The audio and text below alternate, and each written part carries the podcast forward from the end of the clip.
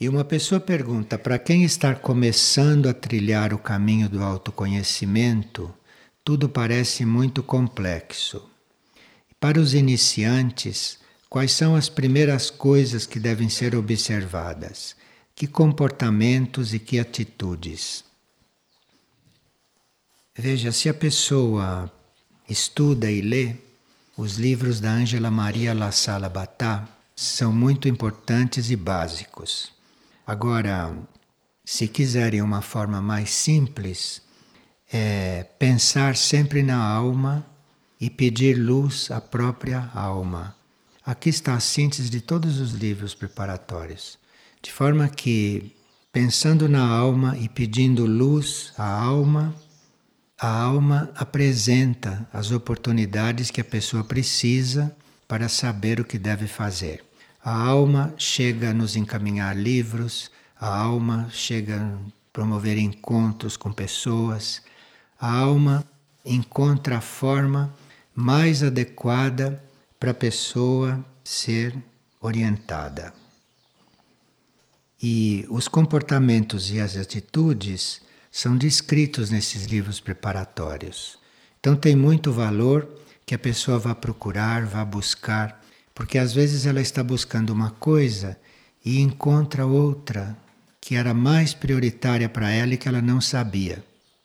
O importante é a gente estar buscando. E como fazer para que a personalidade colabore com a alma e não interfira nas decisões. Isto é uma questão de amadurecimento da alma. E isto começa a acontecer quando a personalidade se desilude de fazer as coisas por conta própria. Porque na marcha natural das coisas, a personalidade pretende resolver tudo, vai resolvendo tudo e se coloca na frente para resolver as coisas, isso naturalmente.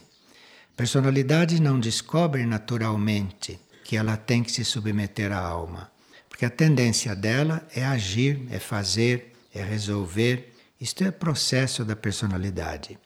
Agora, a uma certa altura, a alma vai amadurecendo, então vai apresentando para a personalidade uma série de circunstâncias e de provas e a personalidade vai se desiludindo. A alma vai fazendo com que a personalidade, resolvendo, não resolva direito. Depois a personalidade mesmo compreende. Então a personalidade mesmo é que vai chegando a esta conclusão. Muitas pessoas que estão no caminho já sabem o que devem fazer, já receberam da alma a intuição, mas a personalidade ainda insiste no caminho velho ainda insiste nas formas velhas. Isto quer dizer que a personalidade ainda não está totalmente desiludida. A personalidade só muda, só entrega quando ela está desiludida. Então, não exijam que a personalidade se entregue completamente, porque é sinal que ela precisa ainda de mais desilusão. Ela precisa de errar mais para ver que errou, porque é assim que ela vai se entregando. E isto é um amadurecimento, tanto da personalidade quanto da alma. Então, quando a personalidade começa a ver que ela não resolve, ela chega por, por ela mesma, à custa de errar, à custa de se desiludir, à custa de não resolver em certos momentos. E aí a alma então começa a apresentar circunstâncias nas quais a personalidade chega a se render. Mas se a pessoa já está fazendo esta pergunta, é sinal que é uma pessoa que já se desiludiu o suficiente e que está buscando outra forma de ser, está buscando outra fonte aonde buscar as suas decisões e as suas sugestões. Isso tudo é uma questão de amadurecimento e que vem mesmo é com a vida. Uma pessoa está perguntando como devemos compreender os recentes atos de terrorismo que abalaram o mundo? Bem, nós distribuímos hoje, vocês já receberam, um trecho da Agenda da Mãe. E nesse trecho se diz que para nós termos consciência do que se passa no mundo, E para nós compreendermos em todos os detalhes tudo o que se passa, é preciso que a gente tenha uma aceitação total e uma neutralidade total diante do que acontece. Quando a gente perde a neutralidade, a gente deixa de compreender o que está acontecendo. Embora a gente pense que está entendendo, não está. Nós estamos vendo de uma determinada forma aquilo. Mas para entender realmente, em todos os detalhes, diz ela, tudo o que acontece, é preciso aceitação total e neutralidade. E ela ainda acentua uma indiferença perfeita diante do que acontece é condição indispensável para nós termos um conhecimento integral. Então, esta neutralidade, esta indiferença, isto não é uma frieza, isto é uma condição para você compreender. Quando você perde a serenidade, quando você perde a neutralidade, você já está deixando de entender, você já está começando a ver tudo distorcido. E a mãe ainda diz: se há um detalhe, por menor que seja no que acontece, que escapa à tua neutralidade, esse detalhe faz com que você não compreenda mais nada. Então ela conclui: a ausência de reações pessoais, por qualquer razão, mesmo a mais elevada, é uma necessidade primordial para um conhecimento total. De forma que, por mais que estas coisas possam nos tocar, e por mais que estas coisas possam nos ensinar alguma coisa, não? Porque nós aprendemos com tudo o que acontece, e todas aquelas pessoas que passaram por esse ato de terrorismo devem ter aprendido muito mais do que nós, não é? Que apenas assistimos. Mas isto tudo é preciso muita neutralidade. Muita neutralidade, porque ninguém sofre um ato terrorista se antes não cometeu violência. Não pode, na lei do karma, isto não pode acontecer. Então nós temos que estar totalmente serenos e totalmente neutros diante do que aconteceu. De forma que nós não podemos nos alterar diante destas coisas porque, embora sejam coisas muito trágicas, e embora sejam muito chocantes, são coisas que eventualmente podem estar chegando para equilibrar coisas que se devia, não só aquelas pessoas, mas nós todos como humanidade. Todos nós, como seres humanos, praticamos muita violência, às vezes premeditadamente e na maioria das vezes sem querer. Mesmo sem querer, nós podemos estar praticando violência. Então isto vai se acumulando e a uma certa altura retorna a nós. Retorna a nós como um acidente, retorna a nós como uma experiência dessas violentas, ou pode retornar grupalmente. Dizem que quando um avião cai, que o destino reúne todos os que devem morrer daquela forma dentro daquele avião. Então veja que nós temos que estar tranquilos e neutros diante de tudo o que acontece, porque nada acontece sem que seja dentro de uma ordem. E às vezes, para manter a ordem, ou às vezes para reconstruir a ordem, o karma traz situações que são compatíveis com aquelas que foram geradas antes. Tudo isso que se está dizendo não justifica o terrorismo e não quer absolutamente dizer que aquilo não teve importância. Pelo contrário, quanto mais terrorismo houver, quanto mais fatos desses forem acontecendo, mais o karma nacional do país ou o karma planetário vai se agravando. Mas, para nós compreendermos por que, aquilo aconteceu, que nenhum de nós sabe por que realmente, por que, que aquilo aconteceu, nós teríamos que estar totalmente neutros diante daquilo. Teríamos que estar totalmente indiferentes, mas não indiferentes por não estarmos sentindo ou por não estarmos percebendo. Ficarmos indiferentes para não agravar o karma da coisa. Porque quanto mais pessoas saem da indiferença, quanto mais pessoas se deixam tocar e se envolvem, mais grave fica o karma. De forma que a indiferença não é uma frieza. A indiferença é um requisito. A indiferença é uma necessidade para você, primeiro, poder compreender o que se passa realmente e não ficar na superfície ou vendo as coisas de um ângulo só. E também a indiferença é muito importante para você não agravar o que aconteceu, para aquilo não ficar ainda mais grave. Então, eu acho que se vocês refletirem um pouco mais sobre esse papel que receberam, isto não diz respeito só ao que aconteceu esses dias de kármico, mas isto deve dizer respeito a nós todos, a nossa vida e são coisas que a mãe dizia e manifestava e que tem valor universal, tem valor para todos os seres vivos, onde quer que estejam e na situação em que se encontram. E uma pessoa pergunta: por que que quando eu estava vindo para cá de carro, eu comecei a me sentir mal por causa das coisas que uma pessoa que estava no mesmo carro falava?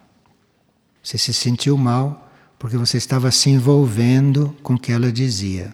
Se você estivesse neutra, se você estivesse impassível, se você estivesse indiferente enquanto ela falava, embora ouvindo com toda atenção, você não teria se sentido mal. Você se sentiu mal porque você se envolveu com o que estava sendo dito. E no momento em que você se envolveu, você pode estar certa que não ouviu mais direito. Porque nós só podemos ouvir uma pessoa, um pouco melhor, quando não nos envolvemos com aquilo que ela diz. Quando recebemos aquilo com neutralidade. Então, na sua próxima viagem de carro, não se envolva com o que os seus companheiros disserem. E outra pessoa pergunta: por que será que os animais têm karma? Se eles não têm o uso da razão. Mas o karma não vem só porque nós temos o uso da razão. O reino animal todo criou um karma em toda a sua vida, todo o reino animal. O reino animal sobrevive também de assassinarem uns aos outros lá entre eles. Este é um reino que não está bem resolvido, é um reino que está na Terra para ser resolvido juntamente com o reino humano, que também não é um reino resolvido, e por isso estão juntos aqui. Então, o reino humano deve ajudar o reino animal a se resolver e o reino animal contribuir com a sua presença para ajudar o reino humano a se resolver. Tanto o reino humano tem muito a dar ao reino animal, como estimulação mental e espiritual quanto o reino animal tem a dar para o reino humano, porque o reino animal transmuta grande parte da vibração terrestre que, se o reino humano tivesse que transmutar, talvez não suportaria. Então, o reino animal ajuda na transmutação do material mais básico e do material mais forte. Agora, como grupo, como reino como um todo, Claro que o reino animal tem karma. O reino animal tem karma porque no início da Terra ele dizimava o reino humano e dizima os seus próprios irmãos do mesmo reino. Então, isto é um mecanismo que gera karma. E este karma é dividido por todos os animais. Então, existe um karma grupal que é dividido por todos. Então, mesmo um animal que não faça o que os outros fazem, ele tem uma parte do karma do reino, porque o karma é dividido pelo reino todo, justamente por não serem ainda indivíduos, mas por serem ainda um grupo. Então o karma é dividido por todos, proporcionalmente a cada um. Agora, a partir do momento em que surge a alma num animal, a partir deste momento ele já começa a criar karma individual. Então, à medida que a alma vai se desenvolvendo num animal, então ele já está começando com um processo kármico dele, próprio dele. Isto não o desliga do karma grupal. Ele continua no karma grupal animal, mas ele já tem um karma dele. Isto é muito importante, porque um animal pode ir se desenvolvendo animicamente e com a ajuda do homem, ele pode ir se domesticando, ele pode ir desenvolvendo a mente. E à medida que ele evolui, o karma dele vai melhorando. E o karma do reino animal nele também vai sendo resolvido por outros processos que não o do sofrimento. Porque, em geral, o karma animal está sendo descontado pelo sofrimento, como vocês sabem. Mas um animal que já começa a se domesticar, a se individualizar e a criar um outro tipo de vida, um outro tipo de karma, tendo o ser humano como referência, o karma desse animal vai ficando aliviado. Então, com ou sem o desenvolvimento da razão e da mente, o animal tem um karma. À medida que ele se individualiza, este karma vai sendo o dele, o dele individual. Então nós temos sim muita responsabilidade diante do reino animal, porque as reações que nós podemos produzir nos animais também cria karma para eles. Então quando nós produzimos num animal uma reação negativa, isto entra no karma dele, se ele já é individualizado. Então, nós somos muito responsáveis pela situação do reino animal aqui na Terra. Não só pela situação material, física, concreta, mas também pela situação mais sutil do animal. Enfim, pelo desenvolvimento dele. Uma pessoa está procurando uma forma de orar porque ela não se sente satisfeita com a forma que ela reza. A oração não é para nos deixar satisfeitos. Nós não oramos para ficar satisfeitos, nós não oramos para ter prazer. Nós não buscamos satisfação na oração. A oração é um exercício e, no princípio, é um exercício muito árido. A oração é um meio que nós dispomos para entrarmos em contato com os nossos níveis superiores. Isto não acontece naturalmente.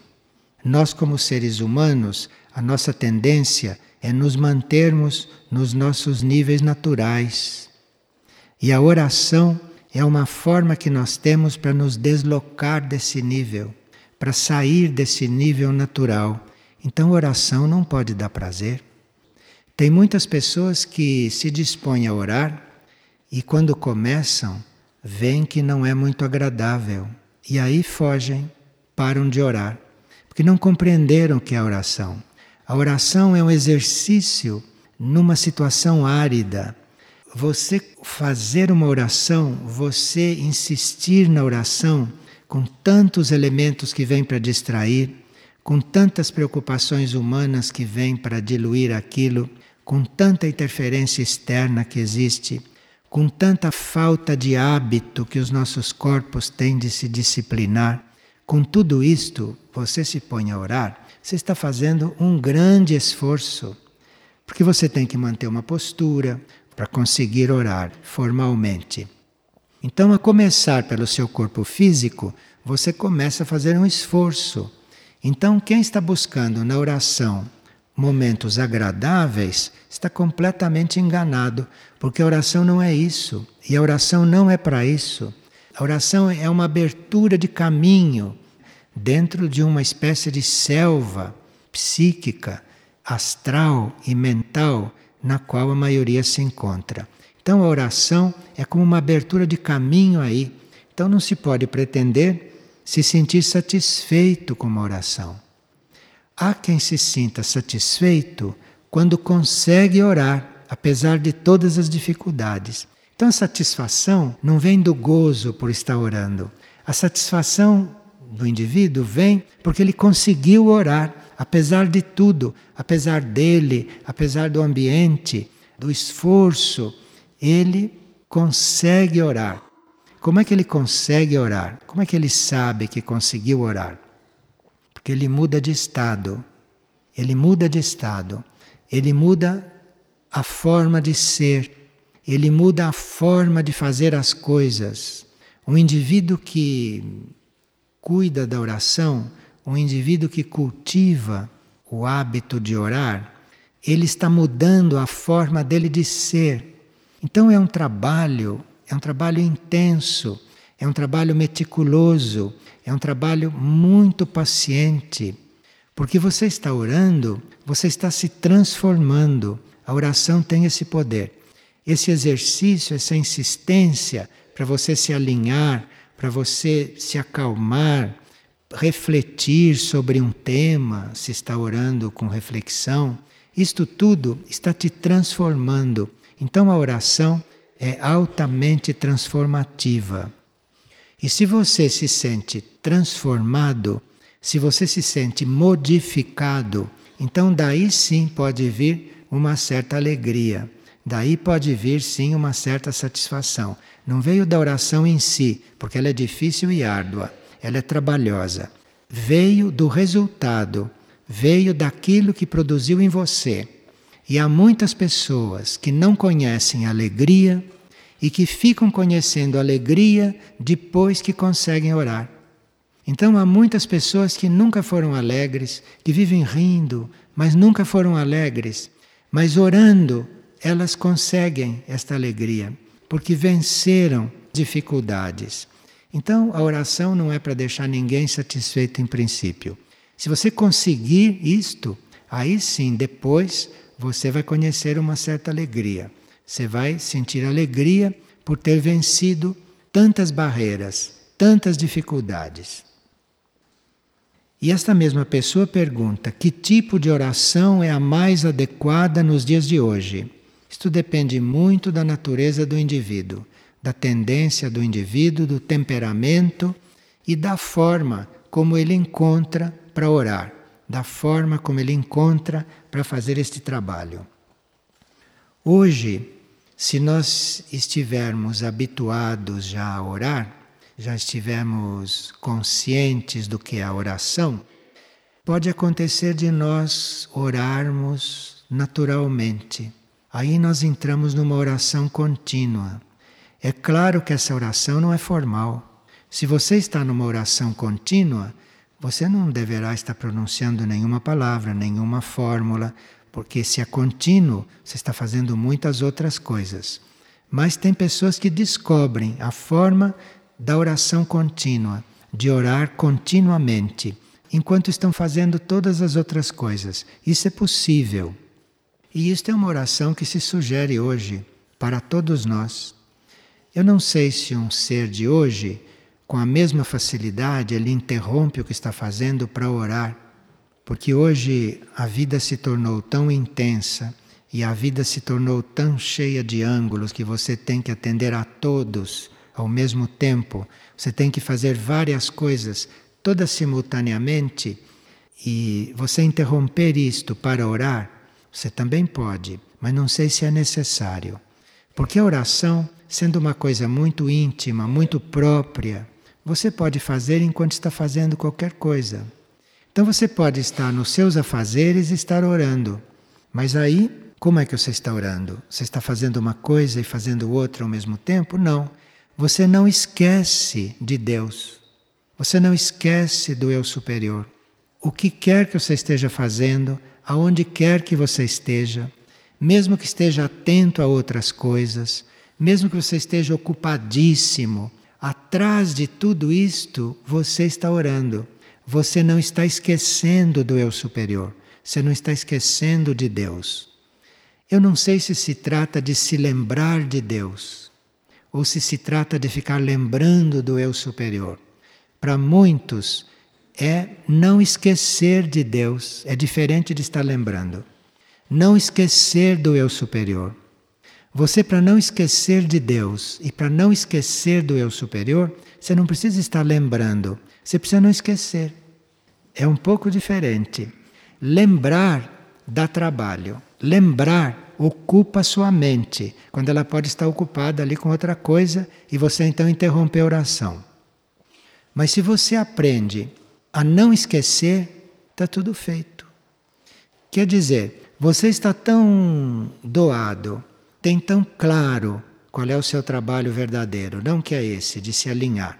Você tem isso já tão claro, tão incorporado, que você não esquece mais disso. Mesmo que você não esteja lembrando naquele momento, aquilo está acontecendo. Eu, nesse momento, posso não estar nem pensando nisto, posso não estar querendo me lembrar de nada, mas não me esqueço. É esse o ponto que tem que chegar com a oração hoje. Claro que a gente não vai chegar aí assim, rapidamente, nem de um dia para o outro, mas pode ter isto na consciência no seu programa de trabalho. E isto então vai avançando. Se você tem isso na sua intenção de não se esquecer do seu eu superior, se você tem na sua intenção, no seu programa, não esquecer de Deus em momento algum, isto vai avançando dentro de você. Isto vai tomando o seu ser. E quando você menos notar, você não esquece mais daquilo. Você tem aquilo tudo presente. O que quer que você esteja fazendo, o que quer que você esteja pensando, aquilo está presente. Isto é um tipo de oração. Isto chama-se uma oração contínua, informal. Agora, também tem oração contínua formal. Você pode estar orando continuamente, mentalmente, fazendo o seu trabalho, fazendo o seu esforço. Enfim, isto é um campo onde nós não podemos ditar regra para ninguém. Cada um é que sabe como é que faz isto, ou cada um é que sabe como é que está procurando fazer isto. E cada um percebe se está fazendo isto porque realmente começa a sentir uma grande alegria.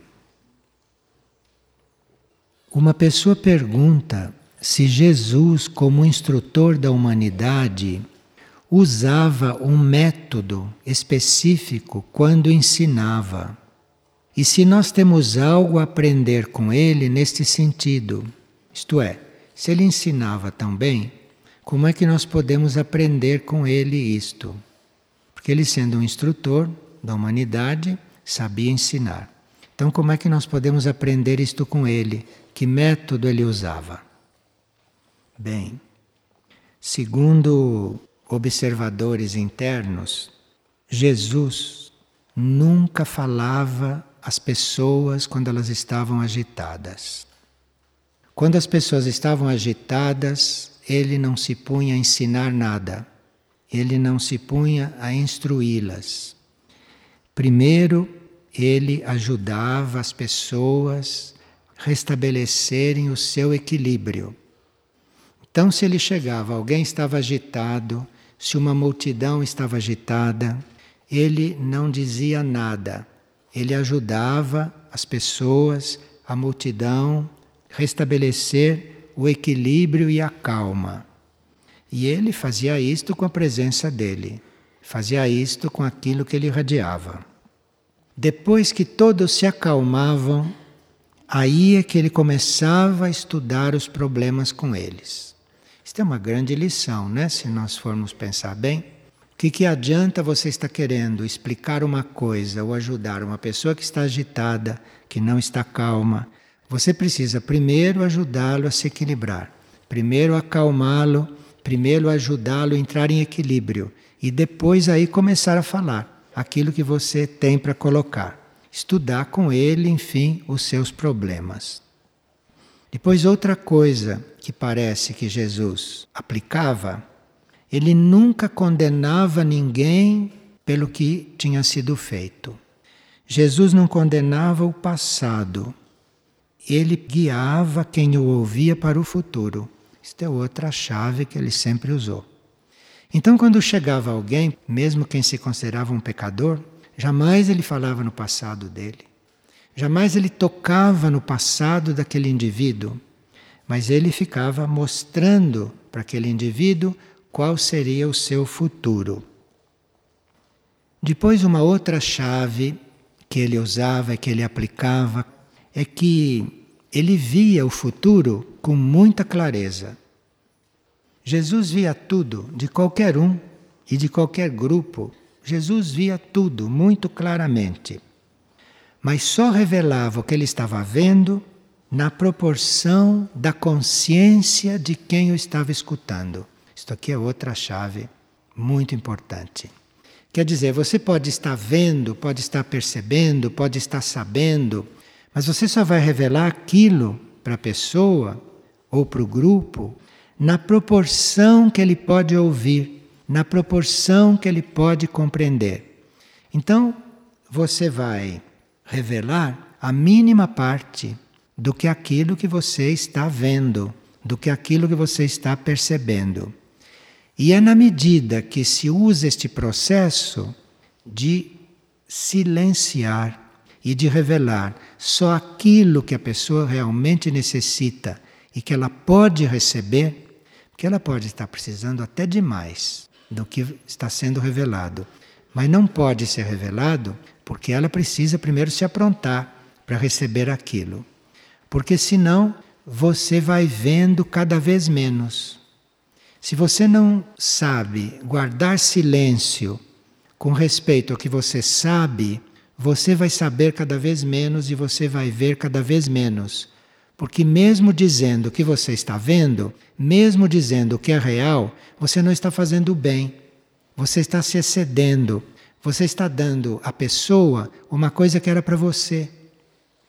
Porque o que significa você ver uma coisa do outro Aquilo, em primeiro lugar, significa para você aprender alguma coisa, à custa do outro, né? Você está vendo o outro, você está aprendendo alguma coisa. Então, aquilo, em princípio, é para você. Então, aquilo, quanto mais você puder aprender com o que você vê do outro, isto está dentro da ordem. Você está aprendendo para si. Agora, você vai revelar para ele o que está vendo, se é que é para revelar, é na medida que ele puder receber, na medida que ele puder compreender e na medida que ele quiser também compreender. Então, isto é básico para você continuar a ver, a perceber as coisas. E também Jesus usava uma outra chave, usava um outro sistema, que era de usar palavras muito duras, palavras muito fortes, para despertar as consciências adormecidas. Jesus não despertava as consciências adormecidas afagando as pessoas. O método dele não era esse. Jesus despertava as consciências adormecidas com palavras muito duras, até com chicote, uma vez. Mas isto era no sentido de despertar as consciências quando elas estavam adormecidas. Agora, quando não estavam adormecidas, quando algo nelas ainda escutava, ouvia, aí não há necessidade de palavras duras. Aí tinha o sermão da montanha, estas coisas todas que vocês conhecem. Mas quando a consciência estava adormecida, ai de quem tivesse que ouvir.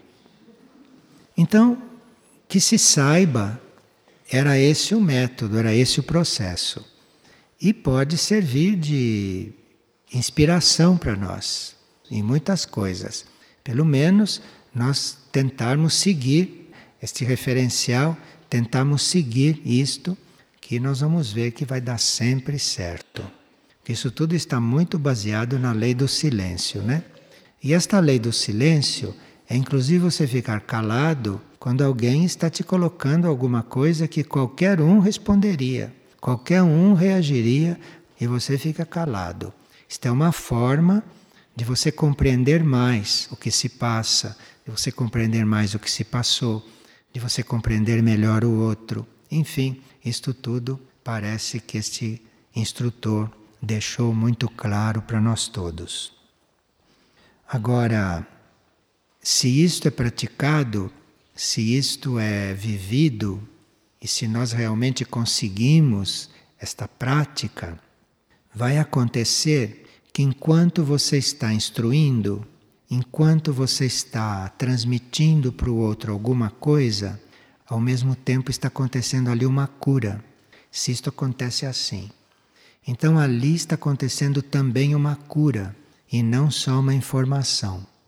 Então é muito importante ter isto tudo presente, estar em linha com esses princípios, porque aí esta atividade de informar, esta atividade de transmitir ao outro uma informação que se conheça, ela pode ser também uma atividade de cura. Aí pode passar a energia de cura e quando você está informando, o outro vai se sentindo curado. Você não está fazendo nenhum ato de cura em si, mas a cura está, em princípio, fazendo parte desta forma de informar o outro, desta forma de estar falando para o outro. Então, falar para os outros é uma grande oportunidade, não só para os outros, mas também para quem está falando. Porque no falar para os outros estão acontecendo coisas que não aconteceriam se você não estivesse falando para eles. Então, isto tudo foram ensinamentos que ficaram.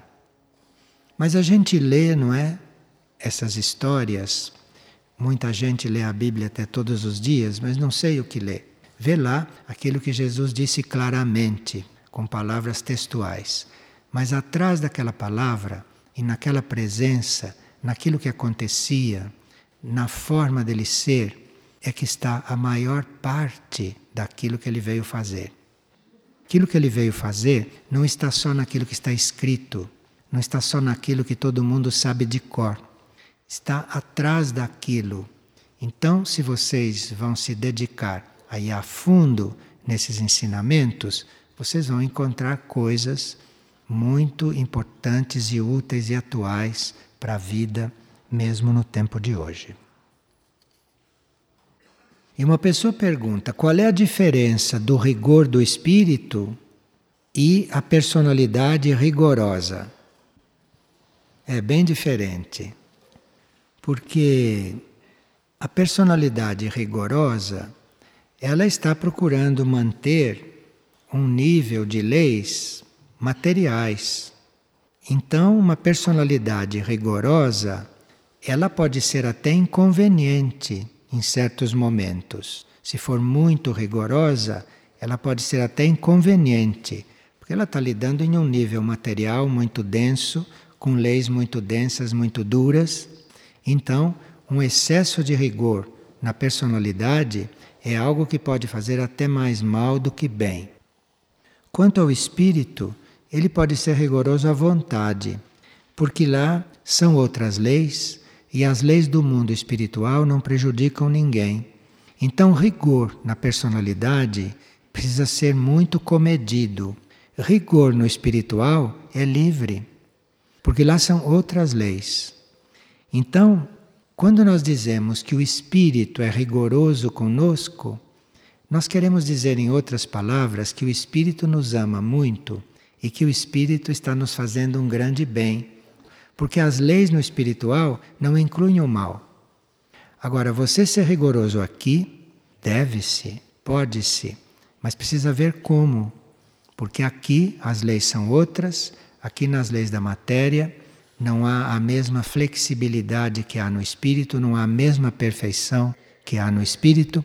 Então, o rigor lá é a perfeição, mas o rigor aqui é algo a ser muito estudado e muito iluminado para ser realmente positivo.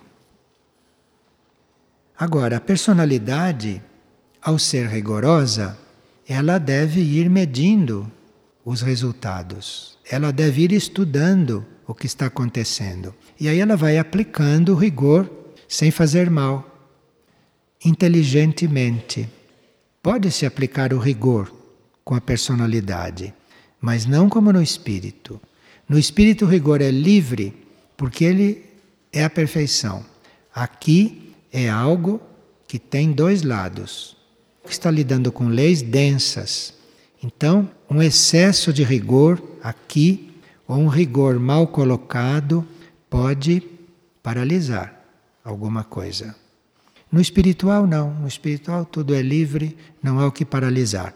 Mas aqui, um excesso de rigor, um rigor mal colocado, pode paralisar alguma coisa que esteja em movimento. Então é preciso muita reflexão, é preciso muita luz para ser rigoroso. Pois não. Bom, se houve um roubo, primeira coisa teria que esquecer essa palavra e trocar roubo por mudança de lugar. A coisa saiu de um lugar e foi para outro. Para começar. Então as coisas mudam de lugar. De repente a coisa pode voltar para o lugar de onde saiu. As coisas não são fixas. A palavra roubo é que não está bem. Porque roubo quer dizer que a coisa nunca mais voltará. E não é assim. Não é assim. A pessoa que rouba pode cair em si, a pessoa que rouba pode pensar, a pessoa que rouba pode ter uma luz e medir as consequências do que ela fez. A pessoa que rouba pode perceber que ela perdeu muito mais do que ela tinha. Ela com o roubo, ela perdeu. Ela perdeu porque ela pegou uma coisa que não era dela. E ela vai ser subtraída na vida de muito mais. Quem roubou uma coisa vai ser roubado, mas vai ser roubado um pouco mais, por questões que a gente não compreende muito. Então, uma coisa mudou de lugar, e as coisas mudam de lugar. Então, se a coisa mudou de lugar desta forma, nada impede que ela volte para você por uma outra via. Por uma outra via ela pode voltar, porque as coisas não são nem suas que foi roubada e também não são de quem roubou. As coisas são do único e o único as põe onde ele quiser. Quem roubou teve oportunidade de levá-la para passar por uma prova, para ver se ele era capaz de levar, para ver se ele vai se arrepender e vai se devolver, para ver se ele vai compreender o que ele fez, ou se ele vai precisar passar por um processo depois para compensar isto de alguma forma ele vai aprender. Enfim, o que ele levou não era dele, e nem é dele ainda e jamais será dele. O que é dele é a consciência. Consciência, sim. E o que é seu é a consciência. Se você não se sentir roubada, aquilo pode voltar para você a qualquer momento. A própria pessoa pode te devolver, como a vida pode te devolver. Se aquilo faz falta para você e se a pessoa não tiver consciência e não devolver, a vida vai te devolver de uma outra maneira, se você não se sentir roubada. Agora, se você se sentir roubada, você está equiparada a quem roubou. Percebe?